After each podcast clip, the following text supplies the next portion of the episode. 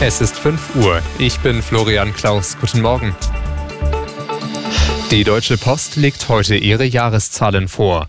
Erwartet wird dabei ein Rekordergebnis. Außerdem will die Gewerkschaft Verdi das Ergebnis einer Urabstimmung über unbefristete Streiks bei der Post verkünden. Stimmberechtigt waren nach Angaben der Gewerkschaft mehr als 100.000 Mitglieder der Sparte Post und Paket Deutschland. Wegen des ungelösten Tarifkonflikts hatte es in den vergangenen Wochen schon mehrfach Warnstreiks gegeben. Die Türkei blockiert den Beitritt von Schweden und Finnland in die NATO. Ankara wirft Schweden unter anderem vor, nicht konsequent genug gegen Terrororganisationen vorzugehen. Heute wird in Brüssel darüber verhandelt, wie die Blockade beendet werden könnte. Wegen Russlands Angriffskrieg gegen die Ukraine hatten Schweden und Finnland im Mai letzten Jahres die NATO-Mitgliedschaft beantragt. Das war für die beiden nördlichsten EU-Länder ein historischer Schritt, denn sie haben lange auf militärische Bündnisfreiheit gesetzt. Damit es mit der Mitgliedschaft klappt, müssen alle 30 aktuellen NATO-Mitglieder die Aufnahme ratifizieren. Bisher fehlen aber noch zwei Unterschriften, die der Türkei und die Ungarns. Mit der ungarischen Zustimmung wird noch in diesem Monat gerechnet. Die Türkei soll jetzt hier in Brüssel überzeugt werden, ihre Blockade aufzugeben. Aus Brüssel, Sarah Geiserde. Erneut ist die Polizei in Georgien mit Tränengas und Wasserwerfern gegen Demonstranten vorgegangen.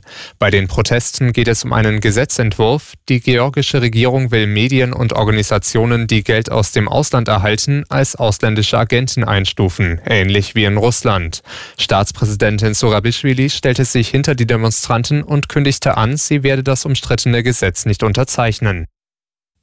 Hessens Ministerpräsident Rhein hat der Bundesregierung vorgeworfen, in der Flüchtlingspolitik nicht genug zu tun. Der Bund nehme nicht wahr, wie groß der Druck vor Ort sei, sagte Rhein dem Tagesspiegel mit Blick auf die Lage in den Kommunen. Seiner Ansicht nach würde ein weiterer Flüchtlingsgipfel im Bundesinnenministerium nichts bringen.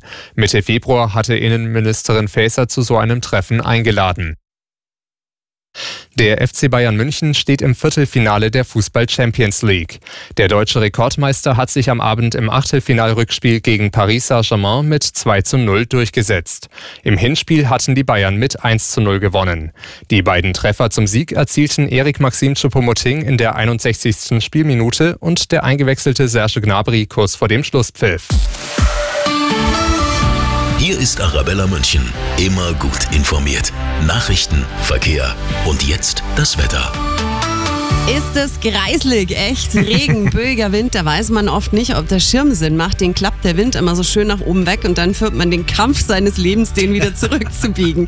Deswegen gibt es heute Morgen exklusiv den Arabella München Sturmwarnservice. In München und der Region gibt es noch bis ca. 16 Uhr eine amtliche Unwetterwarnung. Böen bis zu 70 km/h, auf offenem Feld sogar bis zu 85 km/h möglich.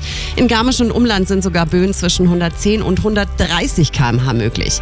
Im Laufe des Tages wird der Wind Glück aber wieder weniger. Auch der Regen lässt am Vormittag nach. Und es ist sehr mild. Bis zu 15 Grad werden es heute. Auch der Start schon sehr warm. Aktuell 8 Grad in Johanneskirchen, in Glonn und nochmal 8 bei Ihnen in Bergkirchen im Landkreis Dachau.